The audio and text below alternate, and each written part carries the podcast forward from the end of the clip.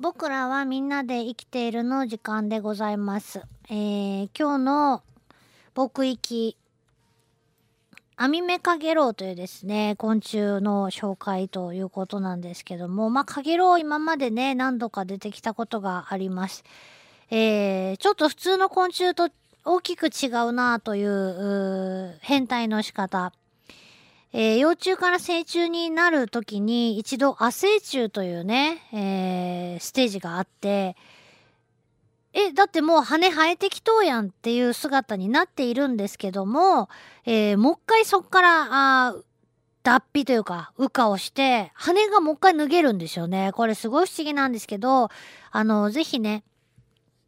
えー川沿いとかにある建物とかいろんなところに抜け殻くっついてますから、5月ぐらいになったらね、そういう場所行くときは、あの、探してみてほしいなと思うんですけどね。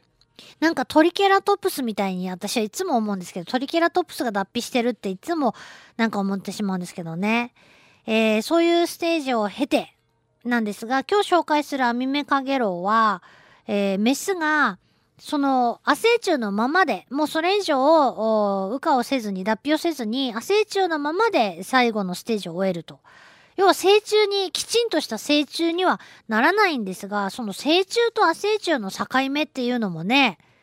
それで済むならもうそれでいいやんって思うんですけど、普通の昆虫には亜生虫というですね、ステージがないので、もういきなり成虫になるんでね、えーその辺も含めて、カゲロウって、なんだか、本当不思議、えー原始的な昆虫って言われているゆえんなのかなと思います。で、カゲロウといえばですね、命カゲロウみたいな、とても儚いイメージがありますが、本当にカゲロウは儚いのかっていうね、えー話なんですよね。確かに昆虫そのものの寿命、まあいろんな種類、種類によって大体その生きる期間というのは、まあ食べられたり何か事故にあったりせずにですよ、えー、卵とかを産んで、えー、ああ、もうちゃんと卵を産めてよかったって言って、えー、まあ、あね、天寿を全うする。えー、大体1ヶ月とか、それでも長い昆虫は1年以上ね、生きる昆虫もいます。冬を越したりね、2度も冬を越したりする昆虫もいたりする中で、じゃあ果たしてその、1日とか2日とかしか生きない昆虫っていうのは、成虫になってからね、えー、本当に儚いのかそれっていう話なんですよね。うん。いや、儚いやろって思うんですが、今から紹介するアミメカゲロウに至っては、なんと成虫になって、メスはまあ成虫になってわずか1時間で死んでしまうっていうことなんですよ。ど、どういうことって思うんですけど、やっぱり時間の流れとかっていうのは感覚的にもね、全然やっぱ他の昆虫とか生き物とかと人間と一緒にしちゃいかんのかなと思うんですけど、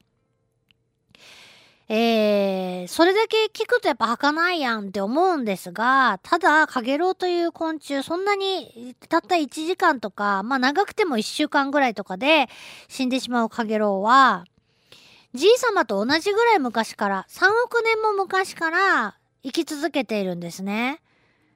それでも儚いのかって逆に思ってしまいますね。なんて力強く生きてきた昆虫なんだろうかっていうふうに思うんですけども、普通生き物は、あ食べることによってエネルギーを摂取して、それを生きるための力に変えるわけですよね。生きるためっていうのは、歩き回ったり、えーね、えー飛んだり跳ねたりも含まれますし、寝たりするのもそうだし、昆虫だとやっぱり空を飛んだりとかね、その他、えーパートナーを探して飛び回ったり、交尾産卵にもエネルギーは必要なわけですよ。そのためにいっぱい食べる。昆虫も、えー幼虫時代ももりもり食べるけど、大人になってももりもり食べるよって。食べ物変わるけどもりもり食べますよっていう仲間がいっぱいいるわけです。えーでも、大体、得てしてその寿命というか、成虫になってから、ほんのわずかしか生きない昆虫っていうのは、もう食べないんですもんね。カゲロウの仲間もやっぱりもう食べない。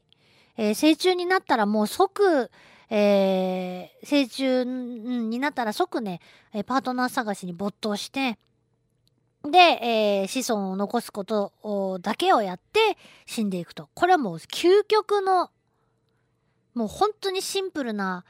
えー、もう単もう本当に目的を果たすだけのために、えー、生まれてきて繋いでいるっていうそんな感じがしてもなりません。で、えー、アミメカゲロウは成虫になるとメスは成虫になると、えー、何も食べません。もう成虫は口がありません。口がなければ消化管とかねそういうあの消化器系の器官も必要ないわけですよね食べないから。だから食道みたいなとか胃とか腸とかそういうものも一切なくてその代わりえお腹の中には、えー、がすごい軽いのでもうとても飛べるということなんですよ。よく飛べる飛ぶよって。でその、まあ、飛ぶにしてもねエネルギーは限られてますから食事をしないからどんどんエネルギーは使う一方ですよ。ですからもう相手を見つけて、え交尾をすると卵を産むとねメスは卵を産むともうすぐに命が尽きてしまうと。いうことなんですが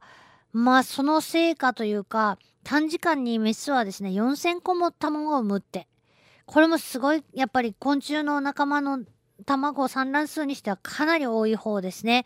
えー、何十個とかしか産まないような虫もいたりするのを考えると本当に、えー、たった1時間の間で、えー、こんだけの数を産むっていうのはもう大変なことだと思います。もう昆虫界ベスト10トップ10に入るんじゃないかということなんですよね。はい。えー、で、えっ、ー、と、カゲロウの仲間はオスがね、前足がすごく長いんですね。メスはそんなことないんですけど、オスは前足がすごく長くて、えー、メスをね、がっちりね、抱きかかえるのにすごく適した足をしているということなんですね。でもうとにかくたった1時間でどうやって相手を探すんだってそこがまずね大変なあ難関のような感じがするんですけどアミメカゲロウは一気に生まれてくるということなんですよね大発生です。え5月ぐらいからカゲロウの仲間は羽化してくるんで、まあメイフライと5月の虫というふうに言われるんですけども、アミメカゲロウの大発生はね、秋口、9月の上旬ぐらいに大発生が、あの、知られているそうで、皆さんもニュースの映像でご覧になったことがあるんじゃないかと思いますけども、えー、一斉に集団羽化を行うと。いうことなんです。だってそうしないと、一気にみんなで同時に発生しないと、ねえ、効率よく、えー、カップルになれないわけですから。でもどうしてそんな一気にね、あのー、生まれてこれるんだろうって。ねえ、本当にアミメカゲロウ日没から1時間ぐらいで一斉に羽化してくるそうです。